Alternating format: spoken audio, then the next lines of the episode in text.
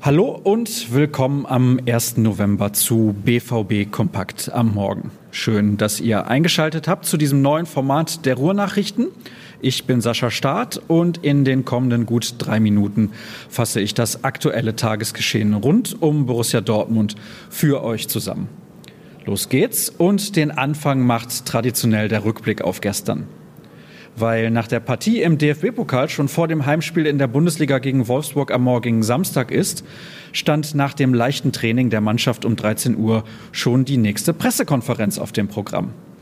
In der richtete Sportdirektor Michael Zorg deutliche Worte in Richtung der Kritiker von Julian Brandt. Der hatte den BVB mit seinen beiden Treffern gegen Mönchengladbach ins Achtelfinale des DFB-Pokals geschossen. Zorg verwies darauf, dass auch Akteure wie Robert Lewandowski oder Ilkay Gündogan Eingewöhnungsschwierigkeiten gehabt hätten und mittlerweile zu Weltklasse-Spielern gereift seien. Den passenden Bericht zu diesem Thema liefert Dirk Krampe. Er wirft einen genaueren Blick auf den Neuzugang aus Leverkusen und geht der Frage nach, wie sich in Zukunft die Situation im zentralen Mittelfeld darstellen könnte, denn eigentlich ist dort Kapitän Marco Reus gesetzt. Darüber habe ich in unserem wöchentlichen Podcast mit Jürgen Kors ebenfalls gesprochen.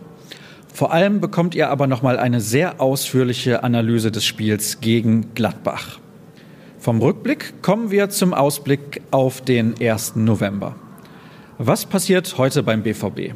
Das Abschlusstraining vor dem Duell mit dem VfL Wolfsburg steht an.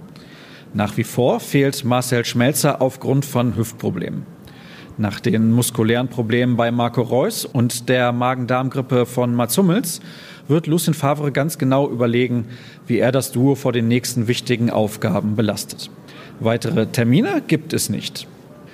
Was bringt euch die Berichterstattung der Ruhrnachrichten? Wir haben zum Beispiel die 00 Fakten vor dem Spiel gegen Wolfsburg im Angebot. Im Fokus steht allerdings dann Axel Sagadou. Der Franzose verdiente sich nach seinem Comeback gegen Gladbach ein Lob seines Trainers und kämpft um weitere Spielminuten. Doch bekommt er sie auch? Jürgen Kors geht der Sache auf den Grund. Das soll es dann für heute auch schon wieder gewesen sein mit unserem schwarz-gelben Überblick im Audioformat. Das gefällt euch oder ihr habt Verbesserungsvorschläge?